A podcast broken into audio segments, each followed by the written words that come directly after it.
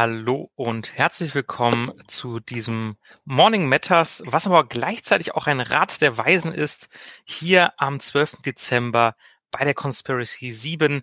Mit mir dabei ist Dennis. Guten Morgen. Und Marc. Hallo. Ja, und ich bin Jonas und wir widmen uns heute im Rat der Weisen natürlich wieder Dungeon Crawl Classics. Und zwar soll es heute mal eine Folge geben, speziell für alle Einsteigerinnen und Einsteiger, für alle Interessierten, für alle Neulinge. Die große Frage steht im Raum, wie steigt man eigentlich am besten mit Dungeon Crawl Classics ein? Und da interessiert mich natürlich, Dennis und Marc, wie seid ihr denn damals eingestiegen? Marc, du vielleicht mal als Veteran unter uns als erstes. Ja, ähm, bei mir ist das eine Geschichte in drei Akten. Fangen wir doch mal, ich glaube, im Jahr 2015 in Kirchheim unter Tech auf der TechCon an. Ein Bekannter meiner selbst hat dort eine schöne Runde geleitet. Ähm, ein Dungeon World Abenteuer mit einem Homebrew-Modul aus dem Internet. Und das war für ich habe noch nie Dungeon World gespielt gehabt, allgemein noch nie viel Fantasy außer DSA und war verschiedenen Iterationen von D&D. Und das war voll abgefahren, weil da hat man vier Charaktere gespielt und die meisten sind gestorben. Ich war komplett geflasht. Ich hatte massiv Spaß und ich habe es zwei Tage später wieder vergessen gehabt, wie das System hieß, wie das Modul hieß, wie irgendwas hieß. Ähm, es ist aber immer so im Kopf geblieben.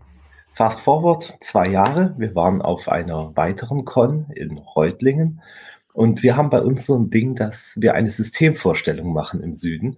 Das heißt, es gibt irgendwann einen Zeitslot, wo wir einen Workshop-Raum mit Leuten füllen, die kleine, unbekannte Systeme vorstellen, an, von denen sie auch Runden anbieten. Ähm, Gerade cool, weil wenn ich jetzt auf eine Con gehen würde und Mothership aushängen würde oder sowas, ähm, würde keiner mitspielen, weil die Leute nicht wissen, was es ist. Mhm. Ähm, und da hat dann ein anderer Freund von mir DCC vorgestellt, so ein richtiger Oldschool-Enthusiast. Und ich dachte, als er bei den Pfannen ankam, warte, das habe ich doch schon mal gespielt. Ja. Aber als ich dann ins System reingeschaut habe, habe ich das eben noch nicht schon mal gespielt gehabt und war verwirrt, aber. Sondern dann, wahrscheinlich hast du Funnel World dann gespielt. Genau. Oder? Und ah, zwar okay. mit dem mhm. wunderschönen Abenteuer Segler auf der sternlosen See. Mhm. Oh, da und, kommen wir auch nachher noch zu, zu diesem oh, wunderbaren ja, Abenteuer. Und ungefähr ein halbes Jahr später war ich in Ulm beim sogenannten Imp-Shop, bekannter Shop der Rollenspielszene und hatte ein bisschen Zeit totzuschlagen und habe da das englischsprachige Softcover DCC für einen guten Zwanni rumliegen sehen uns einfach mal aus Neugier mitgenommen. Und ich glaube, drei Tage später habe ich angefangen, mein erstes eigenes Abenteuer zu schreiben. Weil wenn man ohne Erwartungshaltung an diesen Brecher rangeht und einfach von vorne anfängt, den zu lesen, der fesselt einen. Und die ganze Designphilosophie ist halt sofort auf mich übergesprungen. Und ja, zwei Monate später war ich in der DCC-Gruppe auf Google Plus damals noch und habe da eigene Ideen und Sachen geteilt. Halbes Jahr später hatte ich ein angefangen, Module und ähm, Kleinigkeiten sowie Götter oder sowas auf einem Blog zu posten. Und irgendwie bin ich, und dann hat System Matters angekündigt, dass sie DCC für Deutsch übernehmen und äh, hier bin ich, hi. Ja, aber da merkt man schon eine ganz grundlegende Eigenschaft, finde ich, dieses Systems. Da geht es mir ganz genauso wie dir. Ich lese dieses Buch, oder ich habe es gelesen, ich schaue mal wieder rein und es ist wahnsinnig inspirierend. Also Dungeon Classics ist ein System, das ist mir bisher noch bei keinem anderen Rollenspielsystem so untergekommen. Da sprudeln mir sofort die Ideen und ich will noch quasi was aufbauen. Also das Regelwerk ist sehr geschickt darin, an den exakt richtigen Stellen Lücken zu lassen, die dann die Spielleitung füllen kann. Ohne dass irgendwie das den Eindruck macht, dass es unvollständig wäre, sondern es ist genau die richtige Spielwiese, um dann kreativ zu werden. Dennis, wie war es denn bei dir? Ah, ich habe tatsächlich einige Parallelen zum Markt. Ähm, interessanterweise, denn ich auch ich habe Dungeon Crawl Classics zuerst in einem anderen System kennengelernt, nämlich auch in Dungeon World. Ah. Und das ist natürlich ähm, auch ein sehr gutes System. Natürlich, ein auch bei System Matters. genau. Und ich wollte einfach mal was sehr Oldschooliges mit meiner Gruppe machen und ähm, dann habe ich mal so rumgesucht und habe ich gemerkt, oh, jemand hat ähm, äh, hat mal den äh, Tower of the Black Pearl ähm, in einem Dungeon World ähm, Umbau mhm. verarbeitet. Und dann habe ich mir das Abenteuer dazu gekauft, weil natürlich dieser Mensch so korrekt war, dass er die äh, Texte nicht komplett übernommen hat aus dem ja. Abenteuer, sondern nur die, die Situation eben für Dungeon World umgesetzt hat. Ähm, das hat super funktioniert, weil das Abenteuer einfach total cool war, einen guten Aufhänger hat. Ähm, und dann habe ich mich natürlich für das System interessiert, weil das auch so cool aussah. Und dann habe ich halt an einem Tunnelorn Forum äh, mal diese Collectors Edition leicht angeschlagen angeboten mit Goldschnitt und ausgestanzten Ecken an so einem Index. Und dann habe ich, oh, Alter, das ist für das Geld. Die stelle ich mir ins Regal ich habe sie lieb. Dann habe ich es mir ins Regal gestellt, beziehungsweise habe ich versucht, weil ich es dann durchgelesen habe und dann habe ich angefangen, das zu leiten und etwa so ein Jahr später kam dann System das auch um die Ecke und der Rest ist Geschichte.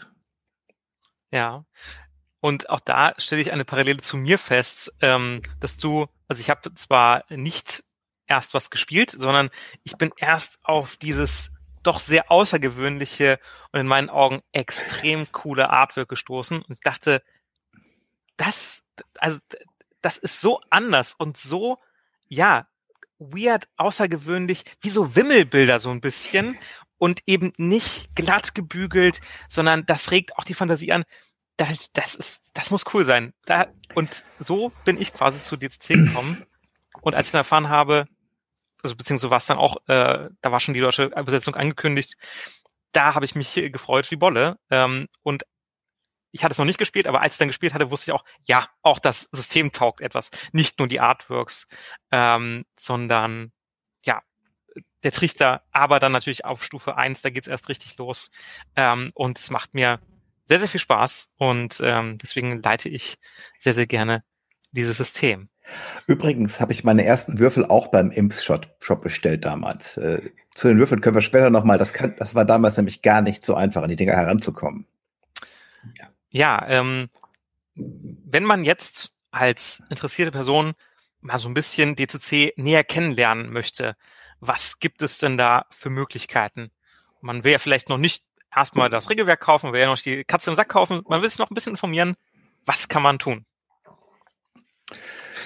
Dennis, magst du mal? Oh, mal gut, dann fange ich an. Also, ähm, äh, natürlich haben wir dieses Jahr auch eine ganze Weile schon online gespielt. Zum Beispiel wir im, äh, auf dem, äh, auf den Abenteuern auf dem Popo-Planeten. Mhm. Und wir haben ganz frisch vor einer kurzen Weile mal einen Trichter durchgespielt.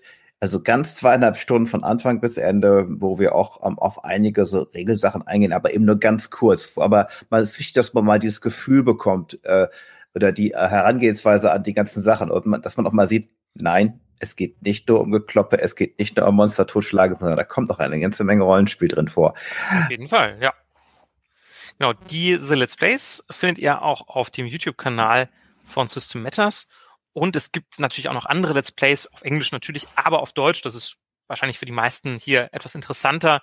Ähm, gibt es auch bei Orkenspalter äh, zwei Let's Plays, wo ihr auch mal einen Eindruck bekommen könnt von den unterschiedlichen Facetten des Systems, sowohl eben den Trichter, der sehr bekannt ist, aber natürlich dann eben auch Stufe 1 und höher, wo man natürlich noch viel stärker, wo das System noch viel stärker äh, zu Geltung kommt. Marc, was wäre aus deiner Sicht so eine weitere erste Anlaufstelle für Interessierte an DCC? Also, äh? Natürlich äh, die Online-Events, die gerade laufen, sowas wie Conspiracy. Ähm, wir haben eine kleine Spielleiter-Support-Gruppe Team Sesrekan, die eigentlich auf jedem dieser Events vertreten sind. Ähm, genau, da hier nochmal ein Shoutout an ja, Martin und die ganze Truppe. Das ist echt super.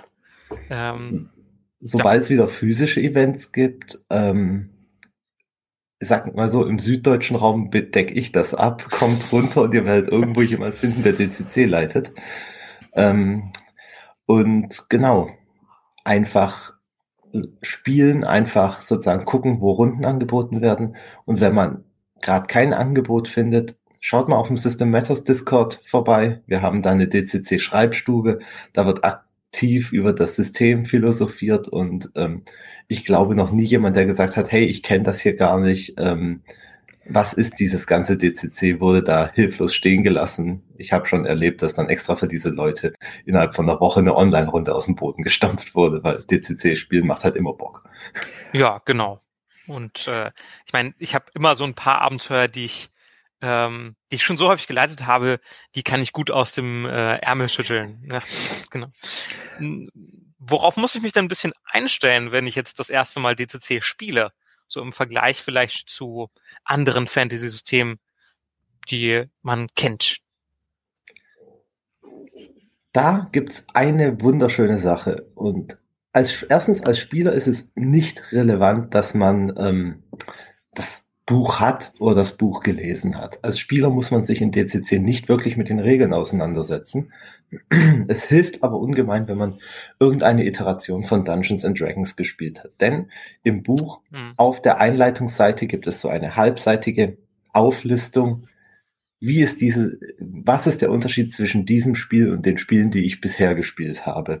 Der aus der Sicht eines D&D-Veteran ähm, alles erklärt, was DCC anders macht. Und wenn man diese Tabelle einmal durchgelesen hat und der Spielleiter auch nur halb regelfest ist, werden keine grundverlegenden Fragen mehr aufkommen.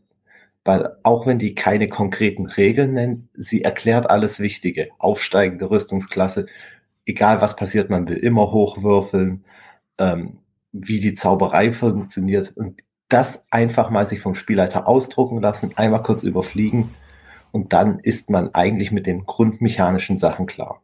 Wenn man noch keine Erfahrung mit D&D hat und einen Spielleiter hat, dem man vertraut, dann einfach loslegen.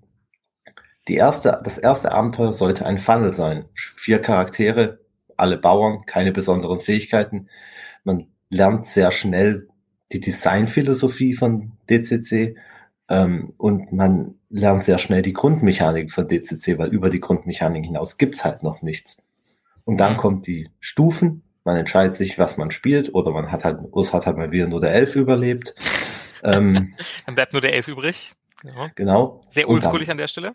Dann nimmt man einfach diesen, dieses Mörder, Mörderbrecher von einem dicken Buch und schlägt es an den zwei bis drei Seiten auf, wo die Klasse erklärt ist, liest sich das einmal durch und viel mehr muss man dann auch nicht wissen.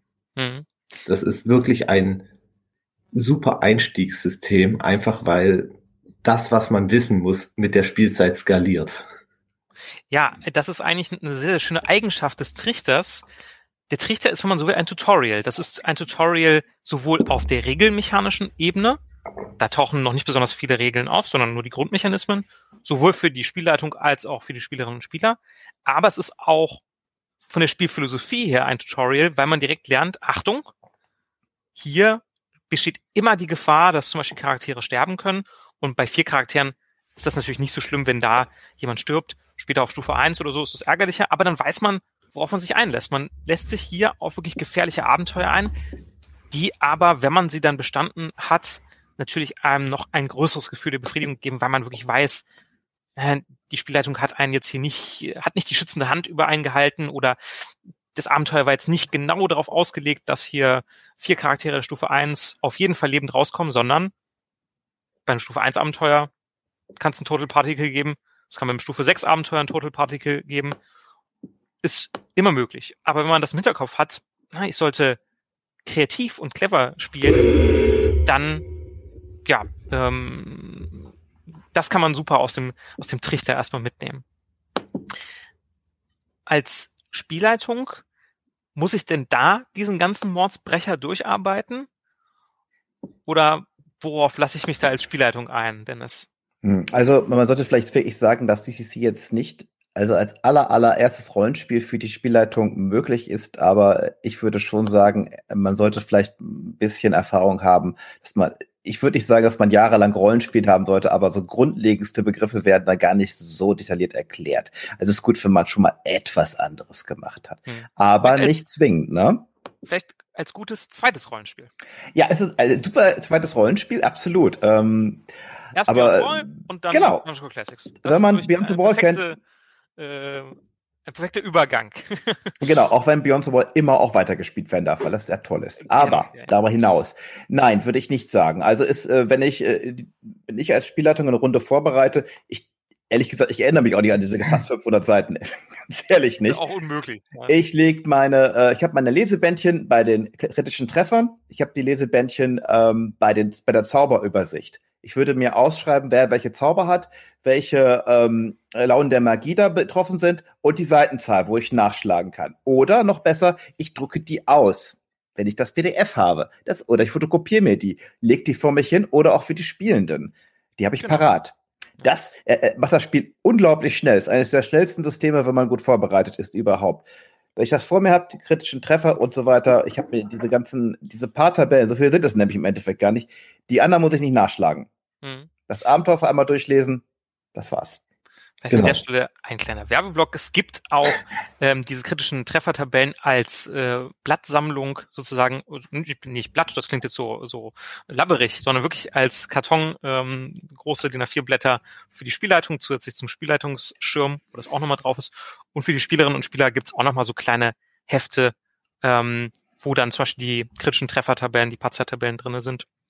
Aber ich kann das, was Dennis gesagt hat, nur unterstützen ich habe mir das auch mal alles durchgelesen, aber ich kann auch nicht mehr jeden Zauber. Das ist auch gar nicht notwendig.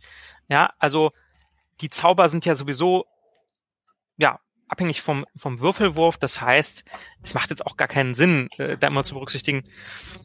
Ha, wenn die Charaktere jetzt über den und den Zauber verfügen, dann muss ich das und das beachten. Lasst euch einfach überraschen, was da auf euch zukommt. Ja, das wird eh wild. Also versucht da jetzt nicht irgendwie das großartig zu planen. Die eigentlichen Regeln sind sehr kompakt 30, 40 Seiten. Es gibt dann hinten noch ein paar Spielleitungstipps, die sollte man vielleicht auch gelesen haben, um so ein bisschen einen Eindruck von der, ja, von der Rolle zu bekommen, die eben die Spielleitung hier in dem System hat. Aber auch, ne, die ganzen Monster und so. Das ist alles zur Inspiration und zum, um Eindruck davon zu bekommen, wie sieht denn so ein typisches DCC-Monster aus. Aber da muss man jetzt nicht wissen, Troll bei DCC, wie viele Trefferpunkte hat der und was, was für Schaden macht der. Ne? In den Abenteuern steht das eh alles nochmal separat drin. Das ist auch etwas, was ich ganz, ganz toll finde äh, bei DCC und was ich auch finde, was es Spielleitern, Spielleiterinnen sehr einfach macht. Ihr müsst nie in einem Abenteuer nachlesen, auf Seite 330 im Regelwerk steht da und da das Monster XY.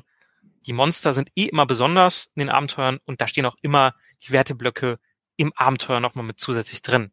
Ja, und das macht das Leiten oder vereinfacht das Leiten ebenfalls nochmal sehr stark. Ich glaube, ähm, die größte Sache, die, wenn man als erstes zum ersten Mal DCC leitet, auf die man sich einstellen sollte, ist nicht eine Regelsache, sondern eine Mindset-Sache. Denn das Mindset von DCC ist das Oldschool-System, ähm, ist ein sehr oldschooliges Mindset, das sagt Rulings over Rules, aka wenn eine Situation entsteht, die nicht durch die basicsten Grundregeln abgedeckt wird, entscheidet der Spielleiter einfach hier on the fly, was gemacht wird. Das genau. Buch nimmt ein mit einer wichtigen Dreiviertelseite da richtig an die Hand, nämlich die sonstigen Kampfregeln. Ich habe es leider gerade nicht vor mir. Im Englischsprachigen ist es auf Seite 96. Ähm, genau, das, das ist einmal Fertigkeiten. Ähm, genau. Meinst du? Nee, äh, sonstige Kampfregeln. Direkt die eine der so, letzten Seiten ah, ja, der genau. Kampfregeln. Genau. Vielleicht kann man ähm, trotzdem zu Fertigkeiten kurz was sagen.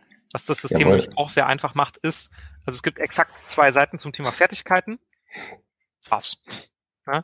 Also im Zweifel werden halt die Dinge ausgespielt oder über den Hintergrund einer Figur erklärt. Ne? Also natürlich weiß ein Bauer, ne, bei dem und dem äh, seltsamen Korn ist das jetzt hier normales Getreide oder ist das vielleicht irgendwie verhext oder verflucht? Ne?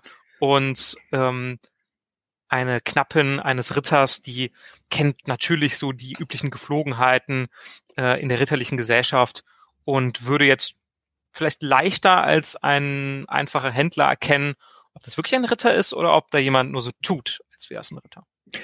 Man sollte vielleicht auch noch erwähnen, dass ähm, es keine Talente gibt oder so oder Sonderfertigkeiten, die man großartig, äh, die sich mit jeder Stufe dazukommen oder alle zwei, drei Stufen. Nein, nein, nein. Wenn man einmal alles kapiert hat, hat man alles kapiert.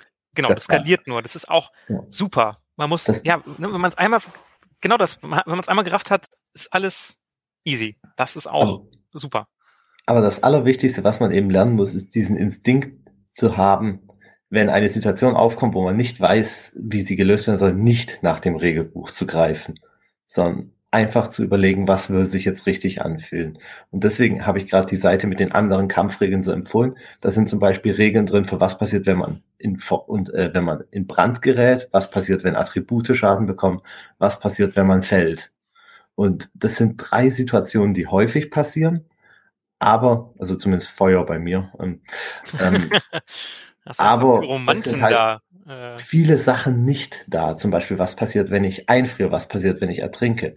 Aber wenn man sich das einmal durchgelesen hat, hat man so ein intuitiv, entwickelt man so ein intuitives Grundgefühl, wie würde das System das jetzt regeln? Hm, genau, man kann so extrapolieren von genau, diesen dann, wenigen äh, Beispielen hm, auf andere. Und dann kann man einfach gucken, wonach es geht. Plus, da kommt jetzt auch noch, was Dennis und Jonas gerade gesagt haben. Die Abenteuer machen das schon alles für einen. Wenn Abenteuer geschrieben wurde, bei dem Ertrinken eine sehr realistische Chance ist, dann hat der Spiel, da hat der Autor sich da überlegt, wie in meinem Abenteuer Ertrinken funktioniert. Vielleicht gibt es noch ein anderes Abenteuer, wo man ertrinken kann, wo es ganz anders ist. Aber in dem einen stehen dann an der Stelle auf jeden Fall irgendwelche Rulings, wie das hier gehandhabt wird. Deswegen, wenn man DCC zum ersten Mal lernt, muss man kein 400 Seiten Buch lesen, sondern 20 Seiten Abenteuer. Und wenn man sich nicht weiß, wie man eine Situation handhaben will, dann kann man sich kurz nochmal das Buch anschauen. Hm in der Vorbereitung. Am Tisch braucht man wirklich nur noch das Abenteuer und die Crit-Tabellen. Mhm. Apropos, ja, jetzt die, die Regeln anschauen. Das deutsche Regelwerk ist prall gefüllt, ja, mit Zaubern, mit Monstern, mit Tipps für die Spielleitung, allem möglichen Kram. Deswegen ist es ordentlich dick und ein ganz schöner Batzen. Wenn ich jetzt ein bisschen lesefaul bin und nicht das ganze Regelwerk lesen will und vielleicht mir erstmal einen Eindruck von den Regeln für den Trichter verschaffen will und vielleicht auf Stufe 1 und 2. Gibt's da sowas wie Schnellstartregeln oder sowas? Es gibt sie in Englisch. Und zwar kostenlos. Ähm, es gibt auch jemanden, der die mal im Deutsch übersetzt hat. Die sind aber ähm, vor der deutschen DCC-Fassung rausgekommen. Also in einigen betrifft ähm, Sachen anders. Aber wenn man mal ein bisschen googelt, findet man die auch tatsächlich. Genau. Das geht dann nur ja, beim Trichter Stufe 1 und sind nur einige wenige Zauber dabei, aber dann kriegt man nochmal einen sehr guten Eindruck davon, wie das System aufgebaut ist.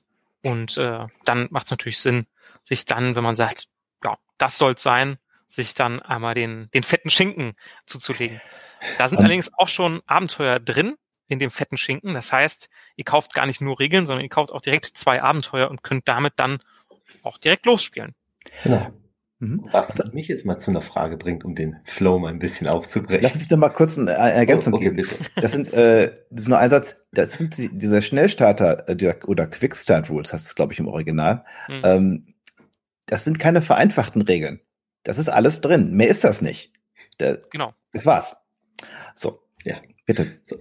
Und jetzt hast du schon angesprochen, da sind Abenteuer drin. Und das ist, glaube ich, eine Sache, wo man sich bei DCC nochmal erschlagen fühlen kann mit was für einem Abenteuer starte ich denn? Ich, ich habe jetzt meine Gruppe, ich habe jetzt mir das Regelwerk angeschaut, zugelegt, ich habe noch nie DCC geleitet und jetzt sitze ich da, ich weiß, ich möchte als erstes ein Stufe 0 Abenteuer spielen, danach irgendein Stufe 1 Abenteuer.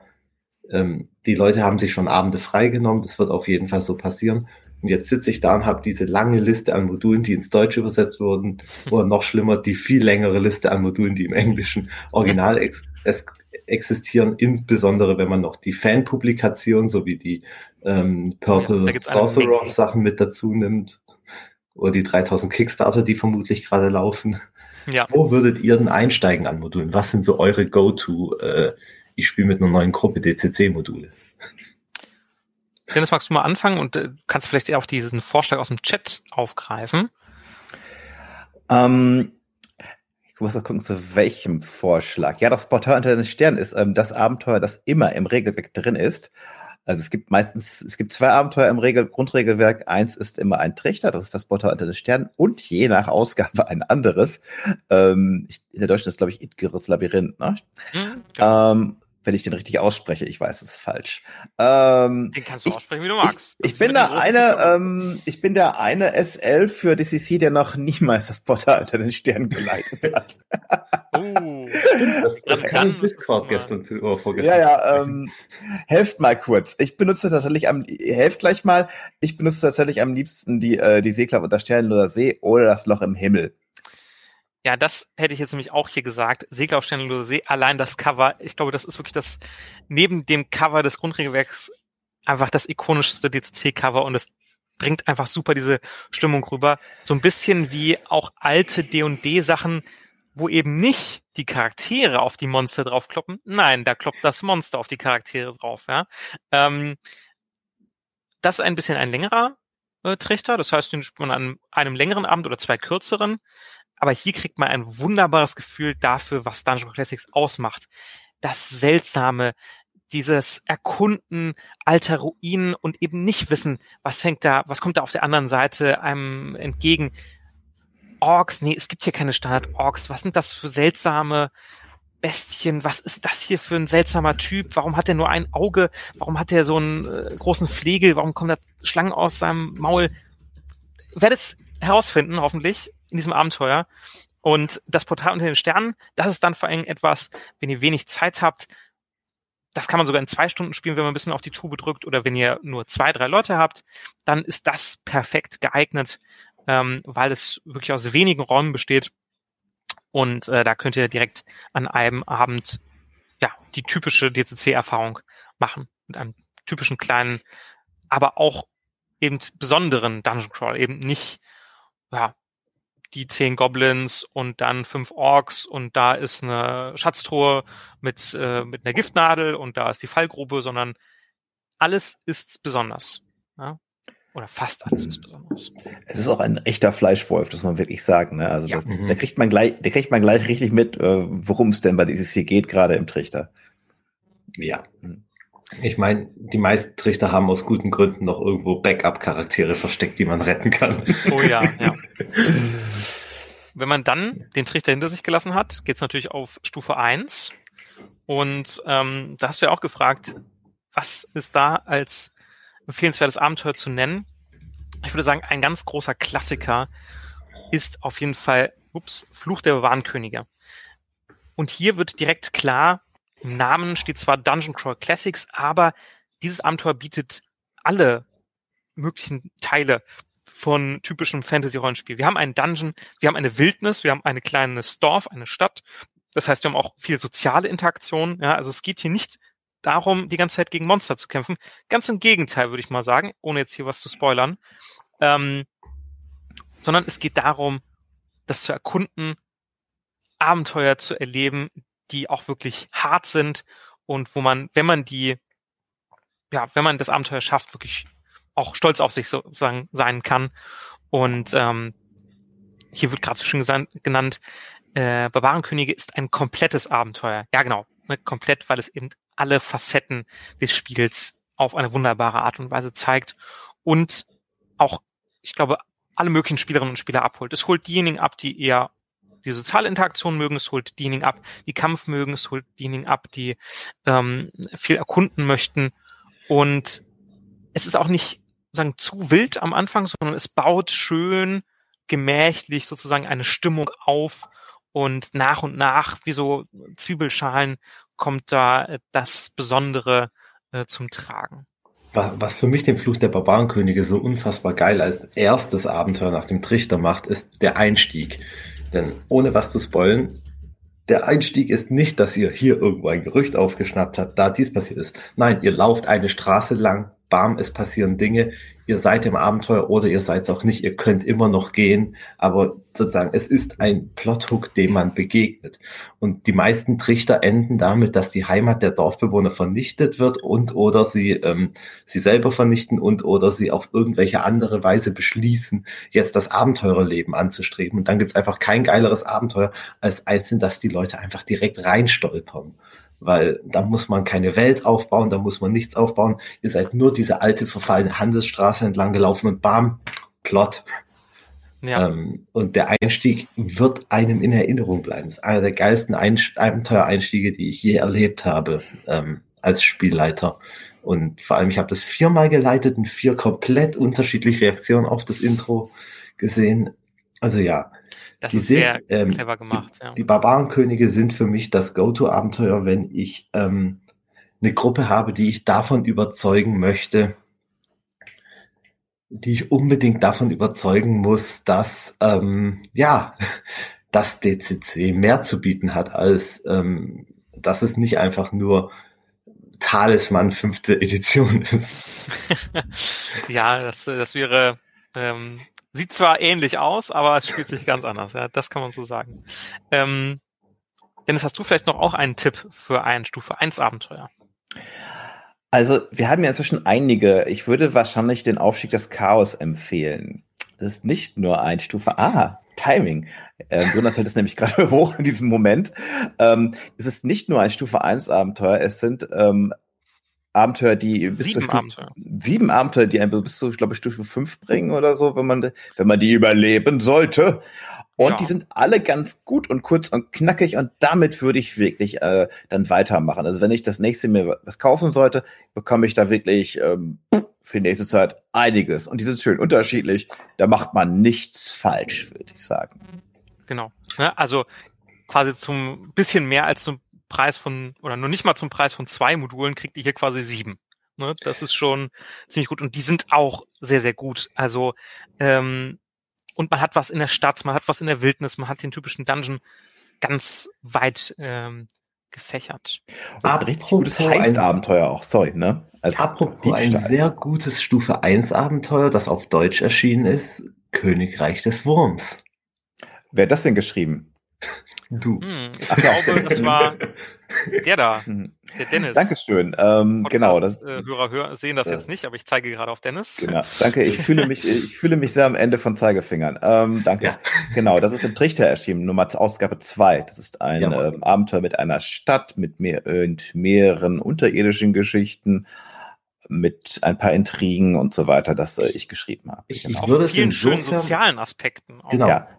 Und ich, ich würde es insofern mit dem Barbarenkönig vergleichen, dass man eben ähm, sozusagen eher durch die sozialen Encounter, die man hatten, durch das soziale Spiel, das entsteht, ähm, weiter in die Richtung getrieben wird, ein Dungeon zu erkunden oder eben sich auf Kämpfe einzulassen, als dass man sozusagen in ein Dungeon geworfen wird und da drin Sozialbegegnungen hm. hat. Das genau. gibt einem noch einen ganz anderen Ansatz an Spielermotivation und Urgency und es ist einfach echt echt eine schöne Geschichte. Ja. Danke. Vielleicht noch so ein letztes Thema, gerade in Zeiten leider immer noch von Corona spielen wir natürlich viel online. Ähm, was gibt es denn da noch für Werkzeuge oder Dinge, die eben das Online-Spiel äh, bereichern oder vereinfachen für Dungeon Classics? Ja, wer will. Ähm, es gibt Charakterkeeper in Google-Tabellen für Dungeon Core Classics, mit dem man als SL sehr gut im Hintergrund seine Gruppe so im Überblick behalten kann, die ganzen Werte verwalten. Das funktioniert sehr gut. Also es ist eine Tabelle, wo alle Werte eingetragen werden für die gesamte Gruppe, wenn man das Konzept noch nicht so kennt. Es gibt ein Würfeltool für die Funky Dice, also für die seltsamen Würfel. Wenn man die nicht hat in der Gruppe oder da kann man, das verwenden wir auch für den Popo-Planeten zum Beispiel. Ähm, und es gibt verschiedene Formen ähm, von VTTs, also von virtuellen Tabletops, die, für die es äh, mehr oder weniger gute und ausführliche Unterstützung von Dungeon Core Classics gibt. Offizielle Unterstützung gibt es für Roll20, wenn ich mich richtig entsinne. Ähm, es gibt für Foundry einen sehr guten, noch zum Teil sogar in Deutsch inzwischen teilweise. Und wie heißt er nochmal? Äh, Fantasy Grounds hat auch eine sehr umfangreiche offizielle Umsetzung von DCC. Das sind die, die ich weiß, aber es gibt auch noch andere Sachen, wo es Fanwerk ähm, in irgendeiner Form gibt. Mhm. Und auch offizielle Abenteuer, zumindest von Goodman Games und ein paar äh, äh, Third-Party-Anbietern. Genau. Ja. Ähm, da sagt der Edanomil schon sehr passend, äh, hochauflesende PDF-Maps wären schön. Ähm, das ist leider nicht immer gegeben. Man hat meistens halt nur die Auflösung, die man in den PDFs der äh, Rollenspielbücher hat, wenn man diese besitzt. Ich finde, die reichen. Ähm, ich habe selten über VTTs gespielt. Ich bin einfach jemand, der, wenn er nicht in Person spielen kann, einfach nicht spielt. Ähm, leider. Also das ganze Online funktioniert für mich nicht so gern, wie gut, wie ich es gerne hätte. Ähm, aber da habe ich jetzt auch die Erfahrung gemacht, dass wenn man ähm, sozusagen aus dem PDF heraus einfach die Bilder extrahiert, dass man damit dann schon sehr gut arbeiten kann. Dann kann man das, wenn man ganz faul ist wie ich, einfach ausschnittsweise sozusagen schwärzen und dann in die Discord-Gruppe posten, wenn man gar keine Tools machen will und äh, andere andere Sachen haben ähm, bessere Implementationen. Man muss nur bei ein paar Maps aufpassen. Ähm, oft sind die Maps so schön, sie auch sind, so sehr ich sie immer meinen Spielern zeigen will, eher für den Spielleiter gemacht, weil wenn da eine Wand ist und ein fetter, fetter schwarz, äh, weißer Pfeil drauf zeigt und dann mit wunderschönen Lettern Secret Door geschrieben ist, dann ist das vielleicht nicht die Map, die ich meinen Spielern zeigen will. Aber das Weil sich das natürlich äh, ne, mit GIMP oder so recht schnell ja. da lösen lässt. Ähm, weil wir gerade die Würfel, zumindest im Online-Bereich angesprochen haben, ähm, es gibt ja bei DCC auch die sogenannten Funky Dice, also die merkwürdigen Würfel, die Socky Dice. Und wir alle kennen den W4, den W6, W8 und so weiter und so weiter. Aber es gibt auch den W5 und W7 und andere ulkige Würfel. Braucht man die denn am Anfang überhaupt? Nö. Ganz einfach. Nee, braucht man ja. nicht. Ähm, es reicht nicht man, für den Trichter. Genau, man braucht äh, vor allem nicht für den Trichter, man braucht ein ganz normales Würfelset, äh, dass man Standardwürfelset, Standard-Rollenspielwürfelset, das reicht erstmal aus. Und auch später braucht definitiv nicht jeder so ein Würfelset. Also brauchen tut man sowieso nie. Es ist schön, damit zu würfeln. Mhm. Und ähm, das sind Würfel von einer hervorragender Qualität, tatsächlich die offiziellen. Aber ähm, es reicht dann auch, wenn einer die am Tisch hat oder so, weil so, so, so oft kommen die ganzen merkwürdigen Würfel mhm. nicht vor. Mhm. Aber auf höheren Stufen ist es schon ganz schön, wenn man die am Tisch hat. Im ja. Regelwerk steht drin, wie man die simulieren kann, wenn man keine besitzt. Und, genau, und es geht auch ähm, sehr schnell. Also es ist jetzt nicht so, dass man ja Würfel mit Spezialsymbolen hat, sondern es sind ja auch wieder nur Zahlenwürfel. Ja. Und die meisten Einsätze von denen kommen über abenteuerspezifische Sachen, wo der Autor sich gedacht hat, mehr Funky Dice. Oder eben, ähm, wo man dann halt auch mal ein W8 statt ein W7 verwenden kann, wenn man die Gruppe nicht mag. Ähm, oder, oder eben durch die Klassen und die Charakterlevel. Ähm, und da ist es so, die meisten Sachen, die auf Würfel skalieren, fangen mit einem W3 an. Nehmen W6 halbiert ihn. W4 hat jeder. W5 nimmt ein W10 halbiert ihn. W, äh, wo war ich 6? Und dann kommt der Sprung auf den W7. Und der W7 ist jetzt der erste, der schwer zu emulieren ist. Aber dann spielt man schon so lange DCC, dass man es auf Stufe 5 hoch geschafft hat. Dann kann man sich doch auch mal die Würfel gönnen, weil dann braucht man sie schon regelmäßig, wenn man Stufe 5 Charaktere hat, die sie zu jedem Angriffswurf zum Beispiel dazu dürfen.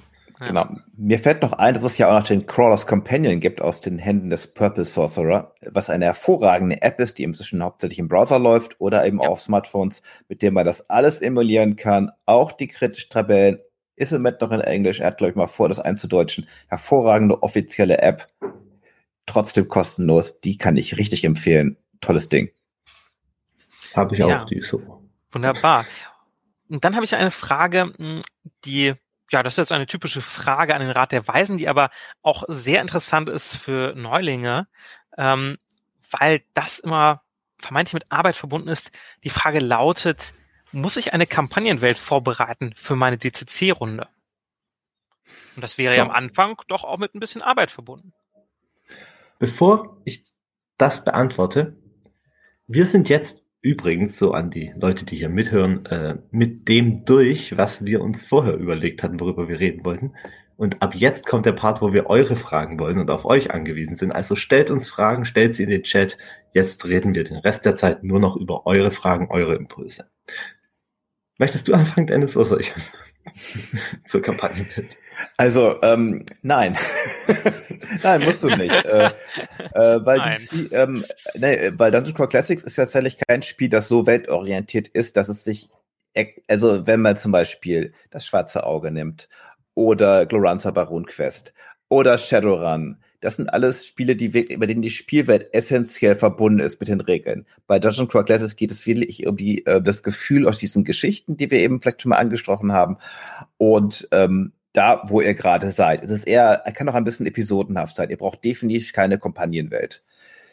Und es hält eine Menge aus, was, was ihre Ideen angeht. Einfach im Abenteuer anfangen reicht komplett aus. Im Prinzip gibt es so ein bisschen eine implizite Kampagnenwelt. Da haben wir, mhm. glaube ich, beim vorletzten Rat der Weisen auch mal drüber gesprochen. Kampagnenwelten designen für DCC. Und was natürlich immer eine fantastische Inspiration ist, das wird ja auch gerade im Chat vorgeschlagen, ist sich mal irgendein beliebiges Buch aus dem Anhang N nehmen.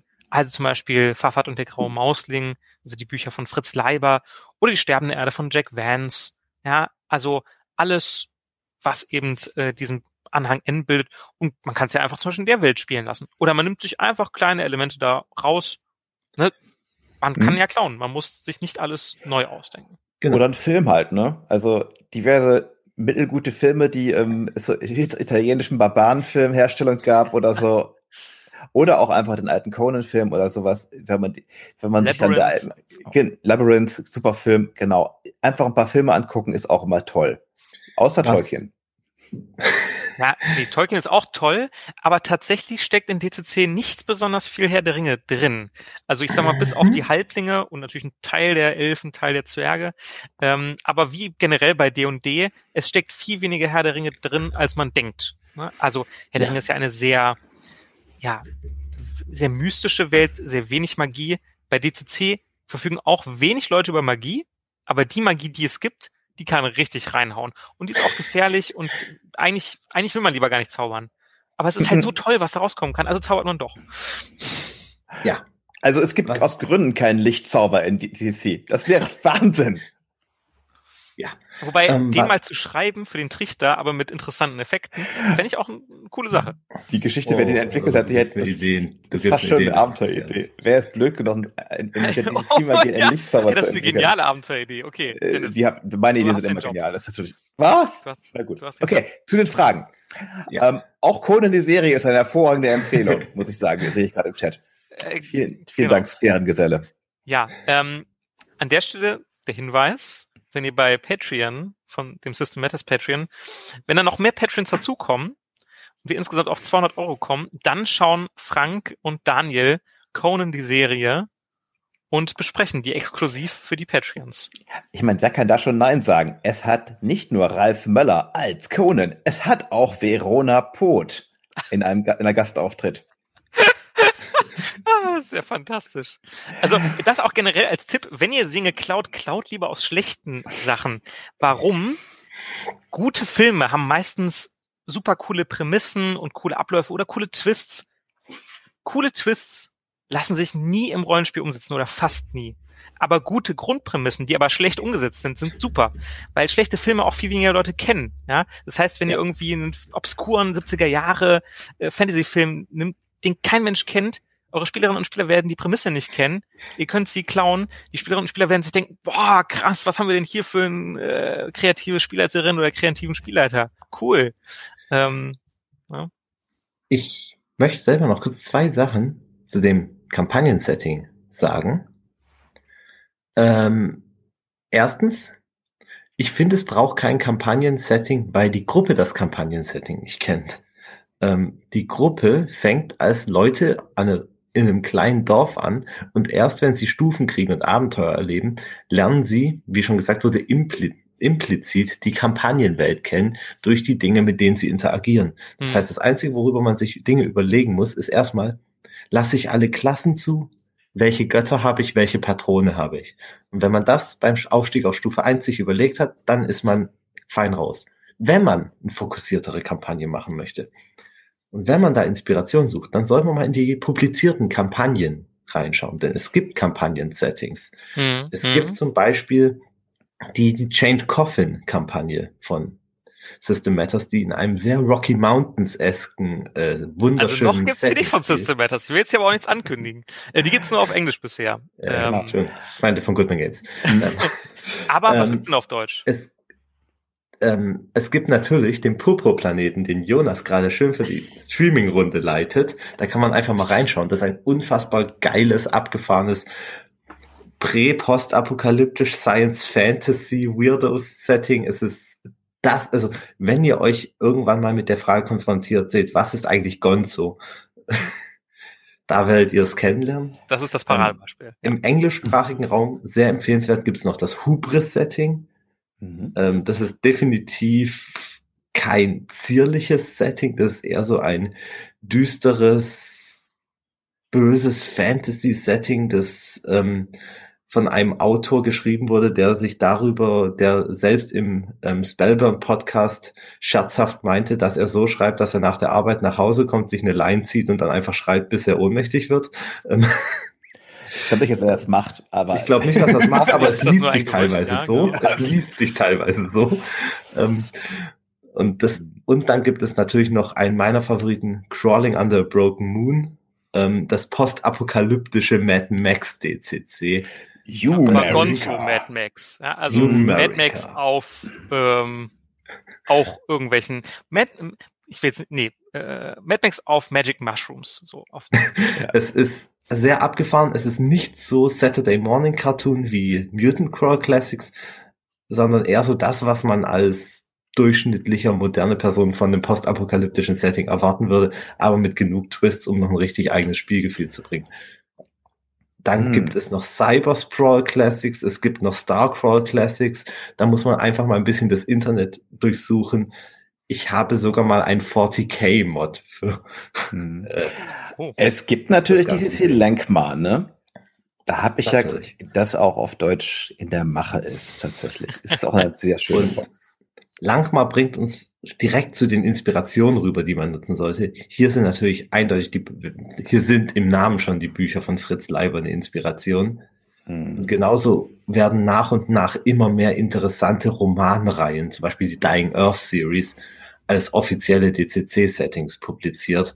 Da müssen wir uns in beiden Sprachgebieten leider noch ein bisschen gedulden, bis die rauskommen, dann teilweise aber ähm, nehmt eure Lieblingsbücherreihe und macht sie zu DCC. Was Besseres könnt ihr gar nicht machen für ein kohärentes Setting. Die genau. Spieler müssen es ja nicht mal wissen. Die Spieler müssen die Bücher nicht mal gelesen haben. Es muss auch nicht immer der Anhang N sein. Ja, es gab vor ja. kurzem auch ein Inspiration Matters zum Thema Dungeon Classics, wo zum Beispiel auch Dennis Bücher vorgestellt hat. Ja, also Anhang N, das ist Fundament. Aber das Fundament, das ist ja, da kann man ja noch was drauf aufbauen. Ja, da kann man noch weitere Sachen machen. Wir haben hier noch eine interessante Frage zum Thema Proben. Mhm.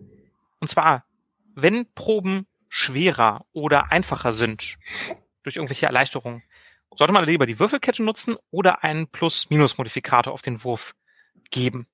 Und die Frage muss ich euch beiden jetzt mal stellen, denn mein Laptop hat sich entschieden, hier ähm, doch mehr Strom zu verbrauchen, als ich gedacht hätte. Deswegen muss ich ihm gerade mal was zu essen geben. Ja, kein Problem. Ähm, die Würfelkette gar keine Frage. Die Würfelkette manchmal. Neuer Spiel, ich, neuer Spielleiter, ich habe gerade nicht alle Würfel da. Mhm. Nehmen wir Modifikator, leidet keiner drunter. Ich persönlich bevorzuge auch die Würfelkette. Ähm, aber das ist halt, ja, es ist ein Werkzeug, das wir zur Verfügung haben. Es ist nicht ähm, die Lösung aller Dinge. Also man sollte es auf jeden Fall kohärent machen. Man sollte sich früh diese Frage stellen. Deswegen finde ich die auch super, dass sie gekommen ist. Aber dann in einer Runde, wenn einfach immer das Gleiche machen. Wenn eine Modifikation kommt, immer mit der Würfelkette oder immer mit ähm, Modifikatoren. Man sollte sich auf jeden Fall treu bleiben, dass die Spieler auch so ein bisschen dadurch ein Gefühl kriegen, ein stabiles System zu spielen. Also ich würde nicht zwischen beiden wechseln. Ich persönlich mag die Würfelkette mhm. mehr als flache Modifikatoren, aber es gibt genug Gründe für flache Modifikatoren. Ja, wobei man an der Stelle einwenden muss, das Regelwerk ist an der Stelle auch nicht an, was ist konsistent? Das. Regelwerk bietet auch beide Varianten an. Bei den Kampfmodifikatoren ist das äh, zum Beispiel der Fall, dass es dort für bestimmte, ich sag mal auch Standardsituationen Modifikatoren gibt. Und da sieht man sowohl die Würfelkette, die zum Einsatz kommt, als auch eben plus eins äh, oder minus eins. Ich würde wenn ich einen kleinen Modifikator gebe, eben plus eins oder plus zwei geben und bei größeren dann plus ein W oder plus zwei W. Und es hängt natürlich davon ab, da kommen wir wieder zu den Würfeln. Hat man denn die Würfel gerade da? Dann kann man wunderbar die Würfelkette benutzen. Online ist das natürlich auch mal gar kein Problem. Ne? Also online. Da, das sieht, da gibt es zwei Sachen noch zu berücksichtigen. Wenn man Würfel nimmt als Modifikator, muss man es auf jeden Fall fair für die Spieler machen, weil ähm, wenn ich jetzt ein W24 statt einem W20 zum Angriff würfeln kann, ist das zwar toll, weil mein Schnitt ist gestiegen, aber rein statistisch, wenn ich drüber nachdenke, wäre ja theoretisch meine kritische Trefferwahrscheinlichkeit niedriger, als sie davor war. bis man berücksichtigt, dass in dem Fall die gewürfelte 20 selbst auf einem W30 immer noch als kritischer Treffer gewertet wird. Ähm, man muss halt einfach da sich ein paar Kleinigkeiten, ein paar intrikante Details der Würfelkette nochmal vor Augen mhm. führen. Oder die gewürfelte 20 ist immer ein Crit, oder? Oder macht folgende Hausregel, wenn ich normalerweise auf einem 20-seitigen Würfel bei einer 20 kritte, kritte ich bei einem 24-seitigen Würfel bei einer 23 oder 24. Und der Krieger, wenn er zum Beispiel auf einer 19 bis 20 äh, krittet, krittet bei einem W24 halt 22, 23, 24. Das wäre zum Beispiel auch fair. Dann spielt es nämlich noch eine größere Rolle, diesen Bonus zu bekommen. Und ähm, dann spielt auch der Crit-Bereich des Kriegers auch noch eine größere Rolle. Genau, das wäre zum Beispiel auch eine sehr gute Lösung. Ist halt nicht in den Regeln, muss man sich halt erstmal überlegen, aber genau. ähm, das sind Überlegungen, die schnell gemacht werden. Ich ja. sehe es auch hier gerade. Ich glaube, das beste Beispiel dafür, wie das Spiel beides verwendet, ist ähm, die Angriffswurf-Modifikatoren. Genau. Hier mhm. steht zum Beispiel, wenn man mit einem Fernkampfwaffe auf mittlere Reichweite angreift, kriegt man minus zwei auf den Wurf und auf lange Reichweite minus ein Würfel. Das heißt, das System von sich aus nutzt so ein Hybrid und für die Kampfregeln funktioniert das auch, weil die niedergeschrieben sind. Aber wenn ich Rulings mache, als Spielleiter würde ich mir früh in meinen Rulings überlegen, welche Methode ich bevorzuge und eigentlich immer die ansetzen. Mhm. Ja. Das System hält einfach eine Menge aus. Das ist ein W20-System im Kern und das hält alles aus. Ihr könnt es ruhig ausprobieren. Keine ja, Scheu. Genau. Einfach machen. Erst wenn ihr plötzlich anfangt, den 20-seitigen Würfel durch 4 W5 zu ersetzen. Dann wird es vielleicht ein bisschen merkwürdig. das sind sehr komische Launen der Magie. Mhm. Okay, ich glaub, wir haben noch Zeit für ein, zwei, vielleicht ein oder zwei Fragen, ne? Ah ja. Genau. Kann ich als Zauberwirker bei einem Zauberwurf auch absichtlich ein niedrigeres Ergebnis nehmen, weil es beispielsweise gerade besser passt? Und diese Frage können wir sehr eindeutig äh, beantworten, oder was heißt eindeutig? Ähm, Zweideutig. Ja, genau. Ja, die gibt's, die, die, aber die geht schon aus dem Regelwerk selbst hervor. Mhm. Mhm. Wie ist das denn? Zauberer im Sinne von Wizards, im Sinne von arkane Zauberwirker, können das genau dann, wenn in der Zauberbeschreibung steht, dass sie es können. Und ich glaube, es gibt drei, vier Zauber, die können das. Ähm, aber das steht explizit drin, das ist dann auch für den Effekt des Zaubers sehr elementar. Aber naja, wenn man statt einem leichten Feuerball halt gerade den gesamten Dungeon samt der eigenen Gruppe angezündet hat, passiert das so. Das ist Magie. Das ist nicht berechenbar. Es gibt einzelne Zauber, die können das. Mhm. Zum Beispiel Ekims glaube, mystische Maske. Ekim, genau, Ekims mystische Maske. Ich glaube auch die Mach äh, Kraftwand, aber da müsste ich jetzt nachschauen. Ähm, das sind aber Details. Grundsätzlich, arkane Zauberer können das nicht.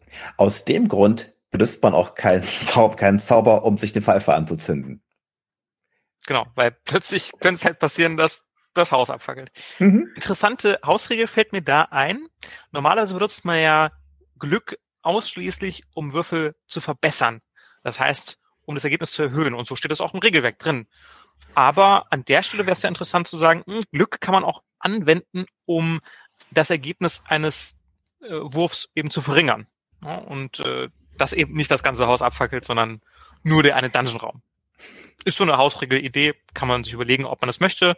Es macht Glück natürlich noch äh, vielseitiger, macht Zauberer etwas berechenbarer, aber es kostet halt wieder was. Ne? Also Glück legt ja einen Zauberwirker nicht so einfach zurück. Ich hätte noch. Oh ja. ähm, okay. Eine Frage haben wir noch. Äh, mystische Maske sind. Ähm, wo ich gerade Ekims Maske höre, habt ihr den Zauber mal im Einsatz gesehen? Das ist ein sehr seltsamer Zauber. Ja, der ist sehr spezifisch bei seinen verschiedenen Ergebnissen, aber gerade deswegen hat er diese Eigenschaft, dass man, wenn man jetzt hohe Zahlen würfelt, man auch niedrigere Ergebnisse wählen kann. Hm, ich glaube tatsächlich, ja, der hat so ein bisschen folgendes Problem. Der hat eine sehr kurze Dauer. Also der hat nämlich nur eine Dauer von einer Runde pro Zauberstufe. Ähm, wie, wie ist das bei euch? Wie kam der bisher zum Tragen? Ähm, er wurde mehrmals für den merkuriale Nebenwirkung eingesetzt und dann erfolgreich nicht gewirkt. Ähm, ich hatte einmal einen Magier, der hatte ihn auf seiner Liste, aber der hatte nie einen Effekt gehabt, nur die Nebenwirkung war schön. Hm. Was anderes kann ich leider auch nicht sagen. Ich habe den noch nie gezaubert in der Praxis. Also Ja, ich auch nicht. Aber die, die hohen Ergebnisse von dem sind schon sehr äh, beeindruckend. Ne? Ich Also, glaube, mich zu erinnern, dass ich den Furchteffekt auf der 20 mal erlebt habe. Ich bin Mhm. mir aber auch nicht mehr sicher. Ich habe, man hat schon ein bisschen viel erlebt. ja. Apropos Launen der Magie und Manifestation von Zaubern, da fällt mir noch eine kleine Frage Ah. ein. Oh, Ähm, die Manifestation, kommt die nur dann zum Tragen, wenn der Zauber erfolgreich gewirkt wird? Oder sieht man sozusagen auch, dass der Zauberkundige zaubert, aber ist dann einfach nicht erfolgreich? Wie handhabt ihr das? Weil das ist ja Bei- durchaus interessant. bei mir hängt es ein sehr NSC, stark. dass da gezaubert wird?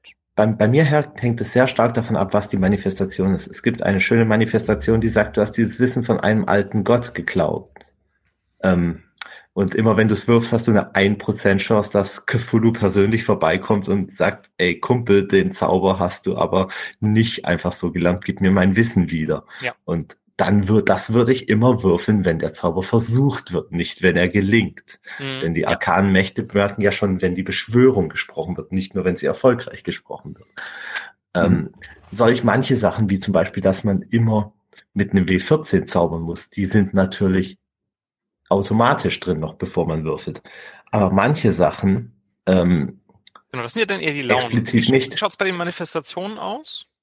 ach so, Entschuldigung, Manifestation. Ah, ich war bei, bei Launen. Nö, Ähm, das ist ja auch interessant, aber äh, Äh, bei Manifestation. Es wird so beschrieben, so habe ich das zumindest rausgelesen, dass der Versuch zu zaubern nie subtil ist. Dass es immer offensichtlich ist, dass die zaubernde Person gerade Magie wirkt. Und ähm, dann beginnen halt die Ende, Hände zu glühen und das Feuer verblasst wieder, statt dass da ein Flammenstrahl in Richtung der Feinde geschmissen wird. Aber ich will sagen, dass es nie verheimlichbar ist, dass die Person, die gerade versucht zu zaubern, gerade versucht zu zaubern. Ja. So. Wollen wir noch eine allerletzte Frage ganz schnell beantworten? aus dem Chat, aber bitte. Und hier ist eine wunderschöne Spiele, äh, wunderschöne hypothetische Frage. Ja, Ob so ein ähm, Trichter auch anders herumgespielt werden kann, als Monster in einem Dungeon, welcher von bösen Helden überfallen wird. Ja, das geht. Ich, find, ich habe es noch nicht gemacht, aber ich weiß, dass Brandon LaSalle das gemacht, äh, dass er regelmäßig die äh, Re Reverse Sailors anbietet. Ich glaube, er war so Harley Stroh selber, wo man rückwärts dieses Abenteuer spielt, das Tiermensch. Tatsächlich geht das. Ich muss mal schauen, ob da so ein bisschen mehr Infos im Netz unterwegs sind. Hm. Idanuel, der die Frage gestellt hat, ich kann dich nur einladen, schreib doch mal so einen Trichter und dann kann er im Fernsehen, der auch Der Trichter. heißt, ähm, veröffentlicht werden. Das wäre super äh, spannend. Finde ich, finde ich sehr interessant. Also einfach mal auf dem Natürlich. Discord-Server vorbeigucken. Da gibt's auch einen Bereich, wo wir zum Fernsehen schreiben und ähm, ja, da, wenn du da Unterstützung noch brauchst oder äh, wenn man Ideen, wenn wir da Ideen sammeln, brainstormen wollen, gerne. Dann komm einfach mal auf dem Discord vorbei. Ja, das habe ich nichts hinzuzufügen.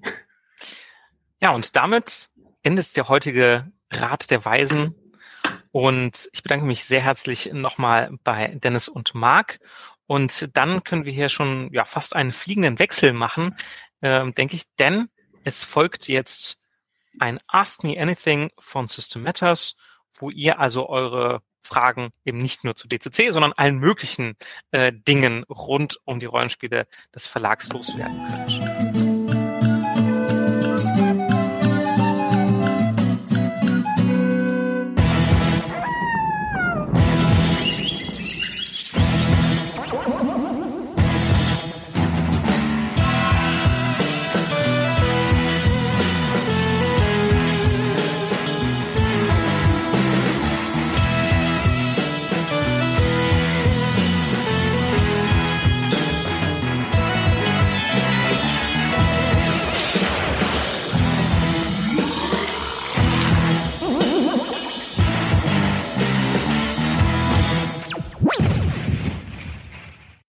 Das außergewöhnliche Intro und Outro stammt von Konrad Rodenberg alias Kid Icarus und trägt den Titel Und plötzlich Fright and Magic. Ihr könnt mehr über ihn erfahren auf www.kidicarus.de, alles zusammengeschrieben.